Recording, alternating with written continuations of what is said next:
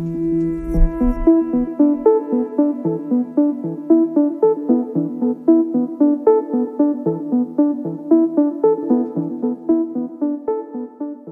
und herzlich willkommen zu Volle Energie voraus, der Podcast zur nachhaltigen Transformation der Energiewirtschaft. Es geht in diesem Podcast um die Energietrends von heute und die Energiewirtschaft von morgen. Um herauszufinden, welches Potenzial in diesen Trends tatsächlich steckt, sprechen wir mit spannenden Interviewgästen und gehen unter anderem der Frage nach, wie die Digitalisierung die Energiewende vorantreiben kann und warum neue Ideen und spannende Geschäftsmodelle für die Energiewende so wichtig sind. Dieser Podcast wird durch das Team Digitale Technologien und Startup Ökosystem der Deutschen Energieagentur und im Auftrag des Bundesministeriums für Wirtschaft und Klimaschutz erstellt.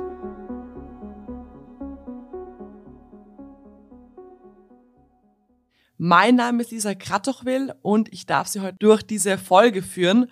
Heute wieder mit einem sehr, sehr spannenden Thema und zwar dem Thema Smart City und bin dabei aber natürlich nicht alleine, sondern habe wieder einen Co-Moderator mit an Bord, Lukas Knüsel von der DENA.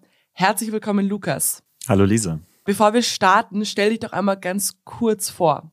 Ja, mein Name ist Lukas Knüsel. Ich bin äh, bei der DENA Experte für digitale Technologien und Datenpolitik und befasse mich hier vor allen Dingen mit unseren Smart City-Themen. Smart City, ein großes Wort, wird auch äh, sehr, sehr gerne jetzt und viel genutzt. Warum beschäftigt ihr euch bei der DENA mit dem Thema Smart City? Wir befassen uns ja mit vielen verschiedenen Themen, die mit der Digitalisierung im Energiekontext und auch darüber hinaus teilweise zu tun haben. Und natürlich spielen Städte und Kommunen da auch eine ganz entscheidende Rolle. Die Digitalisierung geht an den Kommunen nicht vorbei. Und damit wir auch gerade im Bereich Klimaschutz und Energiewende auch vorankommen, müssen wir natürlich auch darüber nachdenken, wie wir digitale Technologien dafür nutzen können, um hier voranzukommen. Und natürlich sprechen wir dann immer auch über Smart Cities. Jetzt sind wir bei der Deutschen Energieagentur. Inwieweit ist da der Energiesektor, äh, spielt eine Rolle im Bereich Smart City?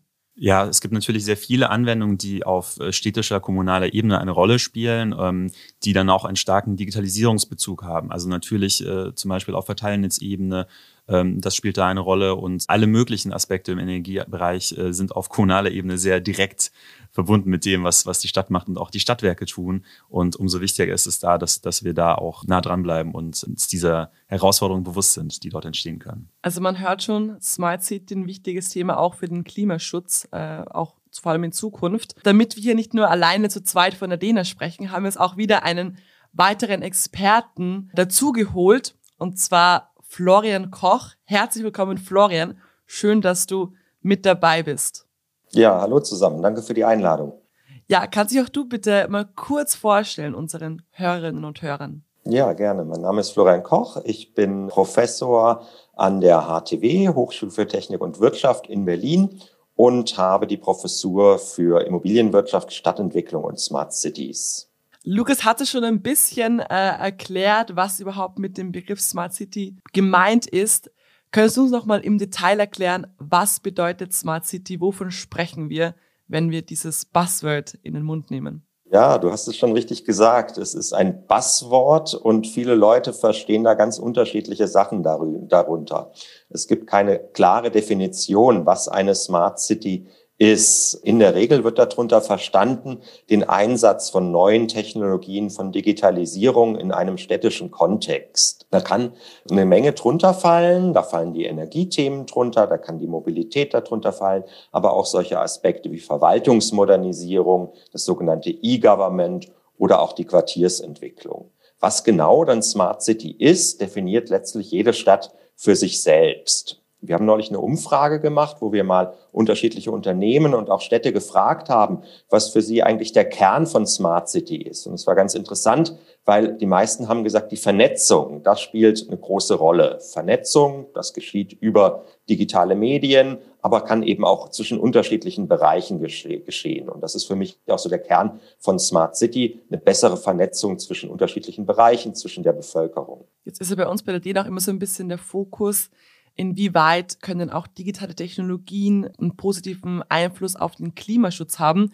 Wenn man jetzt zum Beispiel Verwaltung hört, dann denkt man jetzt nicht im ersten Moment daran, äh, das Klima zu schützen. Wie kann denn hier eine Smart City einen positiven Einfluss haben? Genau, ja, das ist eine spannende Frage. Also der, der Begriff Smart City hatte am Anfang gar nicht so viel mit Nachhaltigkeit zu tun und auch nicht mit Klimaschutz, sondern es ging darüber, wie man neue Technologien gut einsetzen kann. Und erst in den letzten Jahren ist diese Verbindung zwischen Digitalisierung, zwischen Smart City und Nachhaltigkeit und dort eben auch speziell der Klimaschutz hat an Bedeutung ähm, gewonnen. Da gibt es natürlich verschiedene Einsatzmöglichkeiten, gerade im Energiebereich, die Digitalisierung des Energiebereichs ähm, da ist die ja auch schon äh, sehr, sehr weit mit verschiedenen Projekten, wo es darüber, darum geht, ne, wie man regenerative Energien besser verteilen kann, welche Formen der Speicherung es gibt. All das ist natürlich sehr stark digitalisiert.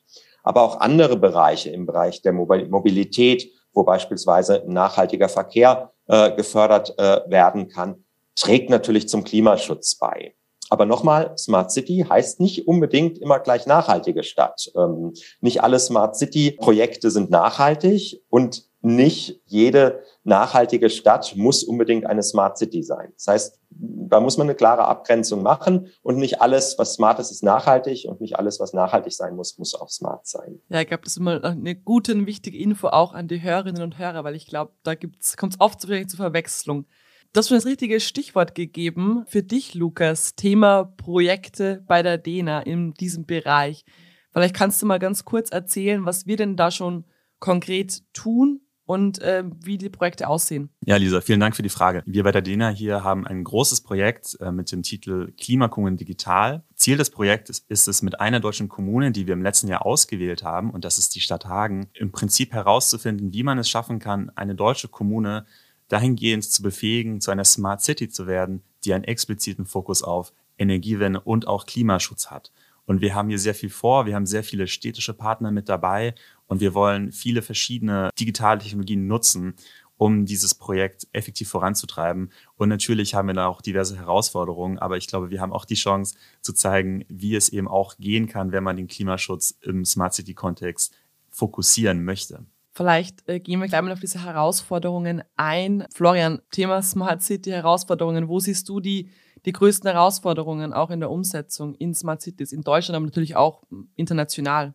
Digitalisierung kann man als doppelte Großaufgabe, so hat das der WBGU mal bezeichnet, sehen. Also einerseits können durch Smart City, durch Digitalisierung Nachhaltigkeitsprobleme gelöst werden. Ich hatte vorher das Beispiel ne, das der Energieverteilung, wie man die Energie besser verteilt. Das geht durch smarte Technologien eigentlich ganz gut.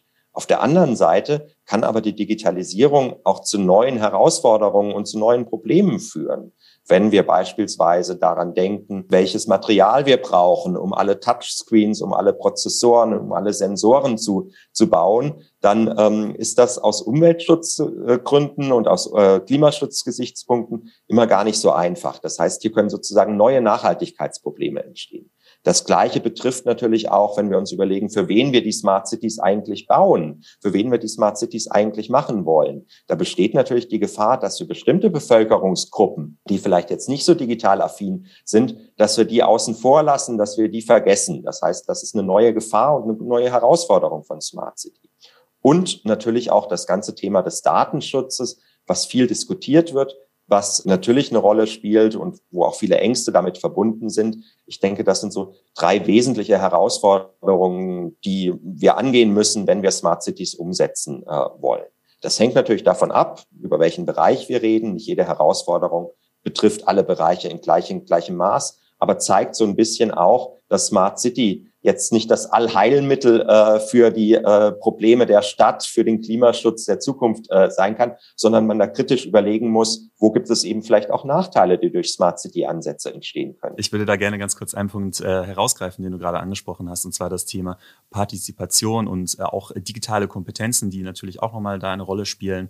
Auch bei uns im Projekt äh, wird das eine große Rolle spielen und wir haben jetzt schon gemerkt, wie unglaublich wichtig es ist, alle relevanten städtischen Akteure, über Bürgerinnen und Bürger, über Betriebe, auch zivilgesellschaftliche Akteure mit reinzunehmen. Ähm, was muss man denn beachten, deiner Ansicht nach, damit das Thema Partizipation im Smart City-Kontext äh, gut berücksichtigt wird? Ganz, ganz wichtiger Punkt ist, äh, denke ich, die, die Transparenz. Smart City mag für die einen erstmal als eine Zukunftsstadt klingen, die irgendwie positiv besetzt ist. Für andere ist, sind damit aber eben auch negative Aspekte äh, verbunden. Daher ist es wichtig zu sagen, was meinen wir denn überhaupt, wenn wir über Smart City sprechen? Was, was sind die Projekte, die wir da erreichen äh, wollen? Oft sind es gar nicht so futuristisch anmutende Stadtvisionen, sondern eher kleinere Projekte, beispielsweise eine Verkehrszählung, die äh, nun durch, durchgeführt wird und auf Sensorik beruht. Das ist nichts, vor dem man Angst haben muss, sondern zeigt einfach nur das Potenzial davor.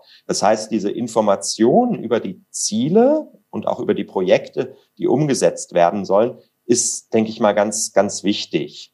Auch ein anderer Punkt ist zu überlegen, Smart City ist für mich kein, kein, kein Ziel. Die Stadt soll kein, nicht das Ziel haben, smart zu werden, sondern ein Ziel wäre für mich, na, eine nachhaltige Stadtentwicklung zu erreichen.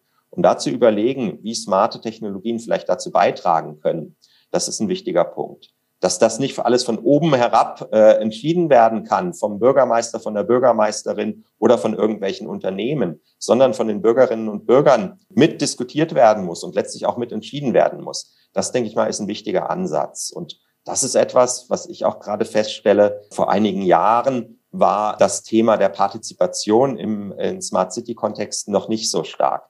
Jetzt wollen die Bürgerinnen und Bürger dort mitmachen, wollen beteiligt äh, werden. Und ich denke, das ist eine sehr gute und sehr wichtige Entwicklung. Ich habe das einen ganz ähm, wichtigen Punkt genannt, was generell so ein allgemeines Problem bei dem Thema Digitalisierung ist. Dieses Einsetzen von digitalen Technologien nur, um sie einzusetzen, ohne diesen, diesen Blick, ähm, was will man denn eigentlich tatsächlich erreichen. Ich glaube, das ist in vielen Bereichen, auch in der Energiewirtschaft, super, super relevant.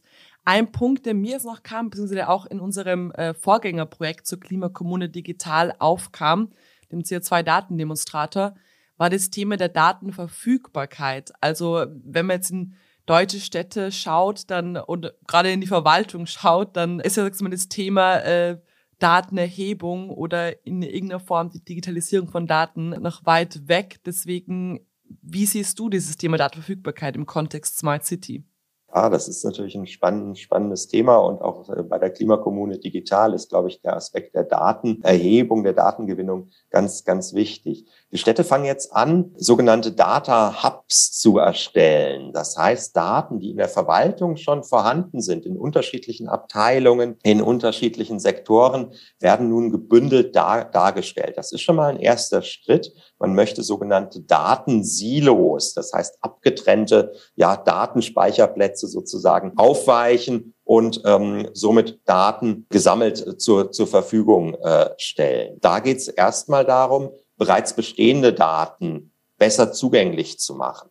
Natürlich muss das unter Datenschutzgesichtspunkten alles konform sein, das versteht sich von, von selbst. Aber die Kommunen selber sitzen auf einem großen Datenschatz, der oftmals gar nicht so leicht zu heben ist. Und äh, diese Idee, kommunale Datenplattformen zu machen für ganz unterschiedliche Daten. Es können Daten zur Bevölkerungsentwicklung sein, das können aber eben auch Daten zur Mobilität oder eben auch Daten zum Klimaschutz äh, sein. Wenn die einfacher zugänglich sind und leichter genutzt werden können, erhöht das ähm, auch die, die Transparenz und auch die Möglichkeit, Ziele zu erreichen und Ziele auch messbarer zu machen. Florian, hast du schon gesagt, Daten ist auch ein Fokusthema in der Klimakommune Digital. Lukas, vielleicht könntest du uns mal ein bisschen erklären, was genau ähm, ihr in dem Projekt sozusagen im Bereich Daten verfolgt oder wie genau ihr dieses Thema angeht. Ja, Lisa, du hast vorhin unser Vorgängerprojekt CO2-Datendemonstrator angesprochen.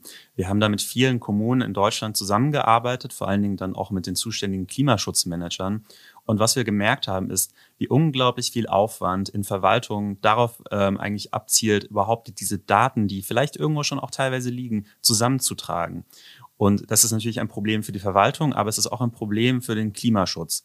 Ähm, wenn man zum Beispiel effektive Klimaschutzmaßnahmen in Städten planen möchte, muss man natürlich wissen, was ist eigentlich der Status quo. Und ähm, in unserem Nachfolgeprojekt, im jetzigen Projekt Klimakommune Digital, wollen wir eine Stadt dazu befähigen, die Datenerfassung zu optimieren, und zwar auf der Basis von Hard- und Software, ähm, und hier, so, hier streben wir einen kostensensiblen Mix an, um das auch anderen Kommunen zugänglich zu machen. Aber letzten Endes geht es dann darum, wie schaffen wir es jetzt eigentlich in dieser Stadt Hagen, die wir jetzt für das Projekt ausgesucht haben, die mit uns zusammenarbeiten wird, wie kriegen wir es eigentlich hin, Energiedaten und Umweltdaten effektiv zu erheben, auch auf kostensparende Art und Weise. Und ein Thema, das dann auch noch dazu kommt, ist natürlich auch, abgesehen davon, mit Technik Daten zu erheben, haben auch verschiedene Akteure in der Stadt ja auch schon Daten. Unternehmen zum Beispiel, Industrieunternehmen sind auch ein gutes Beispiel. Eine entscheidende Frage wird dann immer sein, wie schaffen wir es eigentlich, dass diese Unternehmen zum Beispiel Daten auch bereit sind auszutauschen, die sinnvoll sind, um zum Beispiel auch auf kommunaler Ebene gewisse Maßnahmen zu planen und auch äh, Maßnahmen zu beurteilen hinsichtlich ihrer Effektivität. Und ähm, da würde ich vielleicht gerne, wo wir gerade bei diesem Thema von den Datensilos sind, da würde ich auch gerne nochmal an dich, Florian, die Frage stellen. Was kann man deiner Ansicht nach eigentlich tun? Denn es sind ja, es ist ja nur zum Teil so, dass die Daten komplett fehlen. Das andere große Problem ist ja, dass die Daten nicht verfügbar gemacht werden und nicht ausreichend ausgetauscht werden. Gibt es da Erfahrungen deiner Ansicht nach, wie man diese Herausforderung überwinden kann? Das ist eine, eine, große Herausforderung und es wird sicherlich nicht von heute auf morgen gelingen, alle, alle Daten, die in den Verwaltungen schlummern, gleich zugänglich zu machen.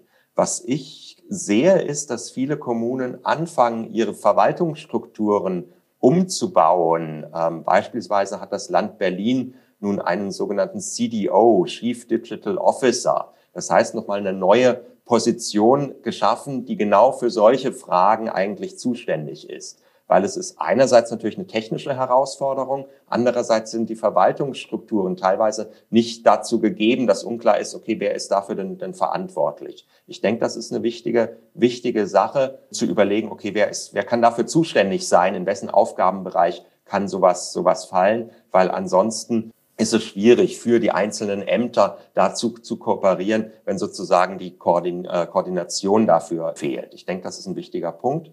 Gleichzeitig sind natürlich auch Fragen wie die Zugänglichkeit, also äh, dass man sich überlegt, okay, wie werden diese Daten gesammelt, wie werden diese Daten öffentlich gemacht und wer kann diese Daten nutzen. Das ist ganz interessant. Barcelona hat da schon vor einigen Jahren angefangen, ein bisschen neu über diese urbanen Daten nach, nachzudenken und kann diese Daten eben auch einer großen Masse an der Bevölkerung bereitstellen, weil sie eben erkannt haben, okay, das ist ein Wert an, an sich, dass diese Daten existieren und ähm, wollen die dann eben auch wieder in die Bevölkerung zurückspielen. Ja, das wäre jetzt einen perfekten Übergang geliefert, Florian, für meine nächste Frage. Ich wollte nämlich gerade sagen, wir haben jetzt sehr viel allgemein über das Thema Smart City gesprochen, was das, dieser Begriff bedeutet, was die Herausforderungen sind.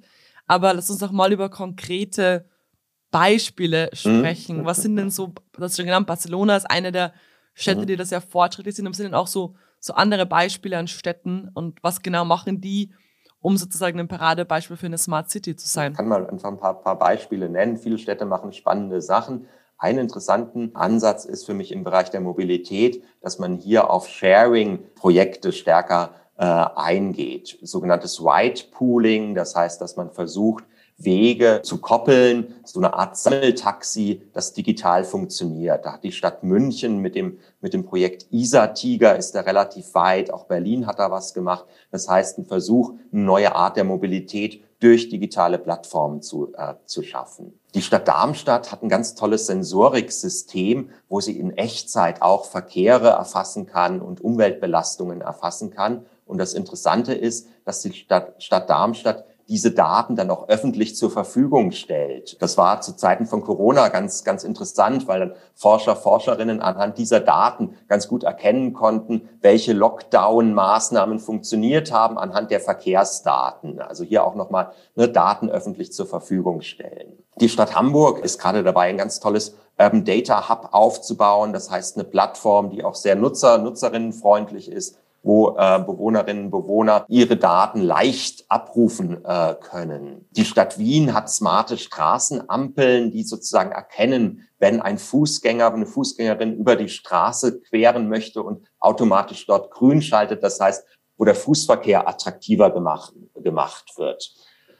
Die Stadt Zürich baut gerade einen digitalen Zwilling auf, das heißt ein digitales Abbild der Stadt. Das Interessante daran ist, dass sie auch den Untergrund mitdenkt. Das heißt, die Leitungen werden auch sozusagen digital erfasst, was natürlich gerade bei Bauprojekten ein ganz tolles, ein ganz tolles Instrument ist, um Bauprojekte leichter umsetzbar zu machen. Das heißt, man hat die, digitale Darstellung der Stadt. Und vielleicht als letztes Beispiel, wir hatten vorher über Partizipation geredet. Das Land Berlin erarbeitet gerade eine neue Smart City Strategie und hat dort ein relativ ja, aufwendigen, aber auch umfassenden Beteiligungsprozess gestartet, wo genau solche Leute auch beteiligt werden sollen, die vielleicht eher nicht so viel mit Smart City zu tun haben. Ne? Also du siehst, es gibt ganz unterschiedliche Beispiele und ich tue mich immer schwer, eine Stadt dann besonders hervorzuheben, weil ähm, natürlich jede, jede Stadt dort interessante, interessante Ansätze und interessante Projekte hat und gerade dieses Lernen von den Projekten natürlich Städte voranbringen können. Ja, super spannend. Ich glaube, das zeigt auch nochmal, wie breit dieser Begriff Smart City ist. Ne? Das war jetzt ja wirklich Beispiele von bis, also sehr interessant. Lukas, im Rahmen des Projekts haben wir auch eine Umfeldanalyse durchgeführt, wo wir uns auch ein bisschen sozusagen Beispiele aus der ganzen Welt angesehen haben im Bereich Smart City.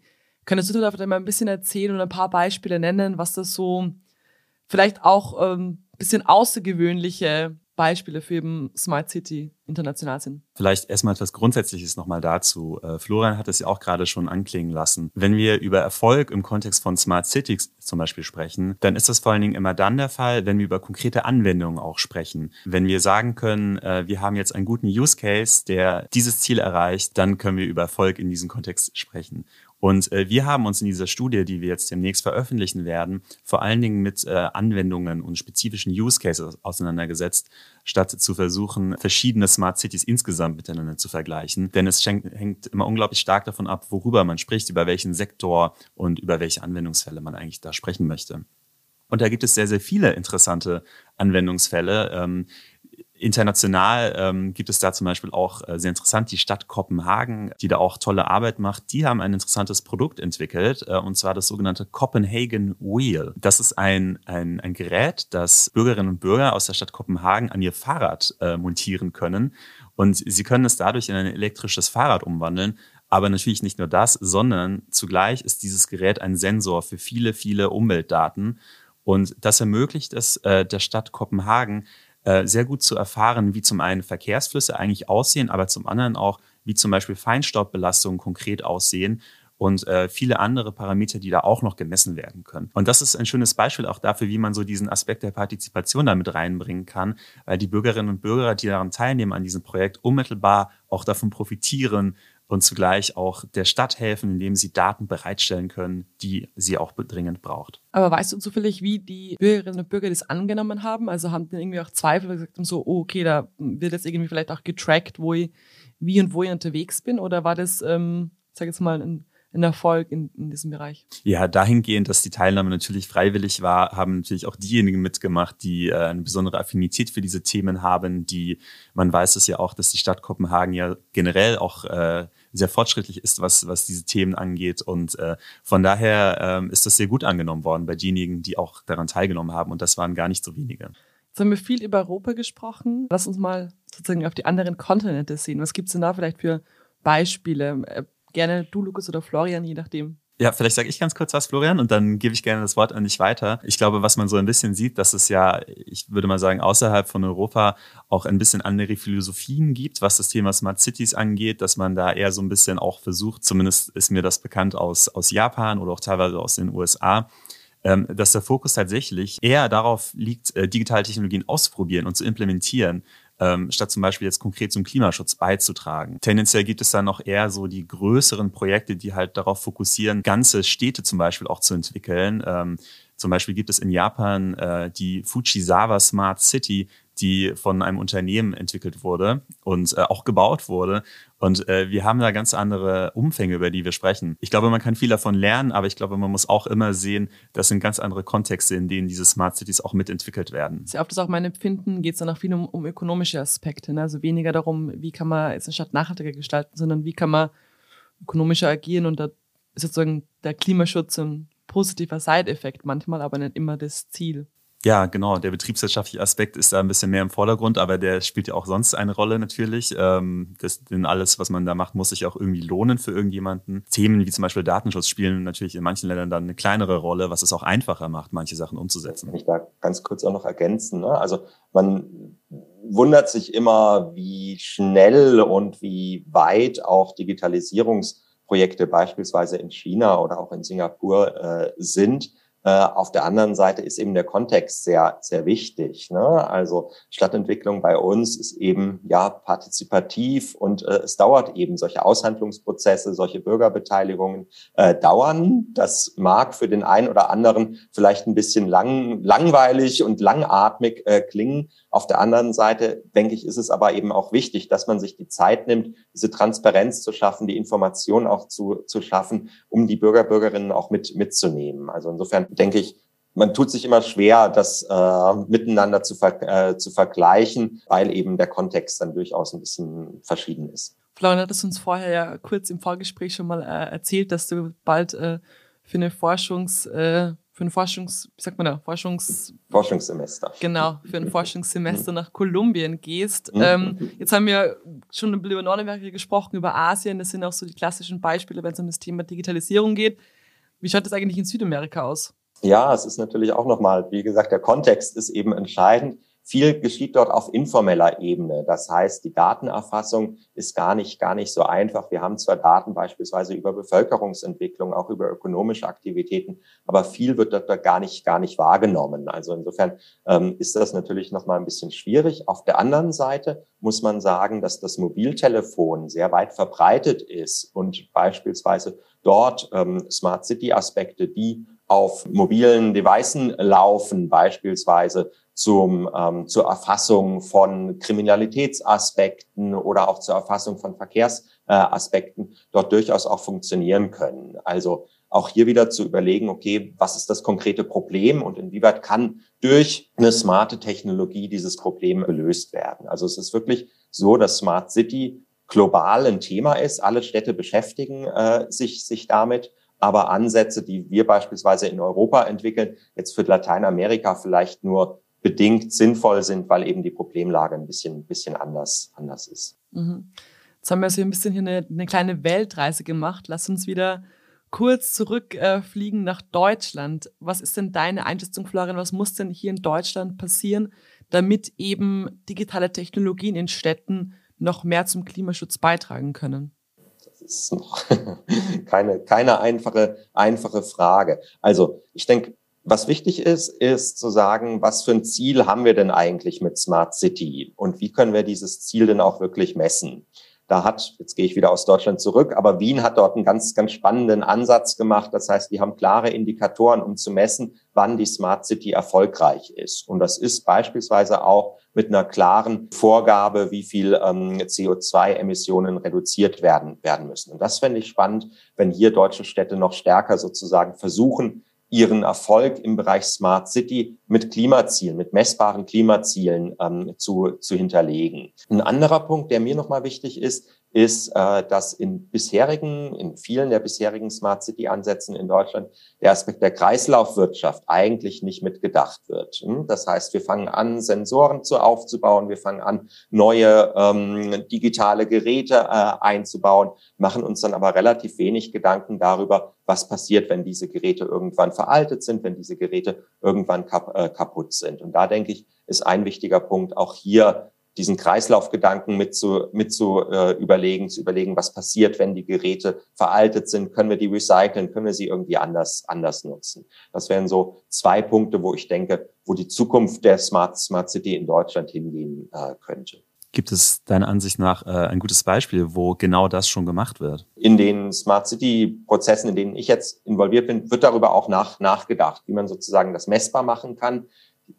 Es ist oftmals so, dass eben globale Indikatoren verwendet werden, um zu messen, ob eine Stadt smart ist. Globale Indikatoren in Bezug beispielsweise auf die Zahl der Internetanschlüsse oder auf die Zahl ähm, der äh, Verwaltungsaktivitäten, die online abrufbar äh, sind. Das passt nicht für jede Stadt so ein bisschen. Das heißt, da denke ich, Städte sollten eigene Smart City Indikatoren entwickeln und dann eben auch, da sind wir wieder beim Thema Daten, die entsprechenden Daten dafür haben, um zu gucken, ob es auf einem guten Weg ist oder auf einem schlechten Weg. Ein Punkt, den wir noch gerne angesprochen hatten, war das Thema Startups. Also bei uns, äh, unseren Podcast hören ja auch viele Vertreterinnen und Vertreter von Startups.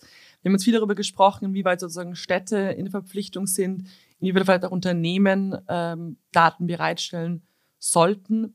Welche Rolle spielen denn eigentlich Startups im Kontext Smart City? Oder spielen sie überhaupt eine Rolle? Ich hatte vorher eine Studie erwähnt, wo wir so eine Unternehmensumfrage gemacht haben, wo wir auch Startups gefragt haben. Und für Startups ist das Thema Smart City jetzt ganz, ganz breit bietet natürlich verschiedene Möglichkeiten. Also das kann von einem äh, Lastenfahrrad-Plattform äh, bis hin zu äh, kleinen Windrädern äh, für Balkons äh, gehen. Also insofern tut sich da sehr, sehr viel. Startups haben oftmals das Problem, dass einige der rechtlichen Rahmenbedingungen noch nicht so sind, um diese Sachen ausprobieren zu können. Ne? Also da tun sich einige Startups äh, schwer, ihre Sachen wirklich außerhalb von kleineren Pilotprojekten dann wirklich auszurollen, weil eben rechtliche Schwierigkeiten da, ähm, da noch, noch existieren. Gibt ein paar Ansätze äh, über Experimentierklauseln, über Ausnahmemöglichkeiten, da was, äh, was zu machen. Aber das, denke ich, ist ein, ein Punkt, ähm, der anzugehen ist. Smart City bietet ganz unterschiedliche ähm, Ansatzmöglichkeiten für Startups. Ähm, Allerdings muss man hier eben auch mm, klar benennen, dass teilweise die rechtlichen Gegebenheiten schwierig äh, sind für solche neuen, für solche neuen Technologien. Ja, aber auch nochmal der Hinweis auf unser Projekt Setup, der DENA, wo ja genau das, das Ziel ist, dass wir eben Startups hinsichtlich Regulierungen beraten und natürlich da auch äh, Smart City Startups gerne gesehen sind. Wir sind jetzt fast am Ende der Zeit angelangt, deswegen möchte ich noch eine letzte Fragerunde an euch beide richten. Und zwar ein kleines Wünsch dir was. Wenn ihr jetzt sozusagen einen Wunsch an die deutsche Bundesregierung hättet, um das Thema Smart City für den Klimaschutz voranzutreiben, was wäre das? Was ich mir wünschen würde, sind äh, zwei Dinge. Zum einen würde ich mir wünschen, dass wir konsequent, auch gerade wenn es darum geht, zum Beispiel Förderprojekte zu gestalten, Fördergelder auszugeben, aber natürlich auch generell auch so ein bisschen, was die Herangehensweise an solche Projekte angeht, auch auf kommunaler Ebene, dass wir da uns vor allen Dingen eben auf das Thema Klimaschutz und Energiewende fokussieren sollten. Ich glaube, es gibt sehr, sehr viele Anwendungen, die damit zu tun haben und wir haben natürlich alle möglichen Sektoren in diesen Städten, die dann eine Rolle spielen dafür. Also Mobilität ist schon genannt worden, aber natürlich auch auch der Energiesektor, wie äh, zum Beispiel im Hinblick auf Strom, spielt da eine große Rolle und viele andere Themen, die da wichtig sind. Und ich würde mir wünschen, dass wir mehr Projekte haben, die vor allen Dingen diesen Energiewende- und Klimaschutzfokus haben. Das wäre ein Wunsch. Und der andere, den ich noch hätte, wäre, dass wir noch stärker darauf fokussieren, wie wir eigentlich auch voneinander lernen können. Denn es gibt überall gute Beispiele, ähm, wie auch teilweise Smart City-Anwendungen aussehen können, ähm, ich glaube, wir brauchen, wir müssen uns noch mehr darum kümmern, diese verschiedenen Projekte miteinander zu vernetzen und auch all diese Erkenntnisse, die wir sammeln, gut zusammenzufassen und anderen auch zur Verfügung zu stellen. Auch auf eine internationale Ebene. Vielleicht auch noch ein, ein Wunsch oder ein Gedanke von, von mir. Wenn wir über Smart Cities reden, dann müssen wir uns überlegen, dass eine smarte Stadt keine komplett durchgeplante Stadt ist. Ne? Städte mit Lebensqualität sind offene Städte, sind Städte, wo Freiräume existieren, sind Städte, wo Kreativität existiert. Ähm, und ich glaube, das müssen wir in den Städten auch fördern. Ne? Also nicht alles ist durchgeplant. Man kann Urbanität nicht komplett durchplanen, komplett steuern, komplett digitalisieren. Das heißt, ähm, auch solche Freiräume, solche kreativen Inseln, solche kreativen Möglichkeiten müssen erhalten bleiben in den Städten. Ja, dann hoffe ich mal, dass uns die Bundesregierung jetzt auch äh, gut zugehört hat.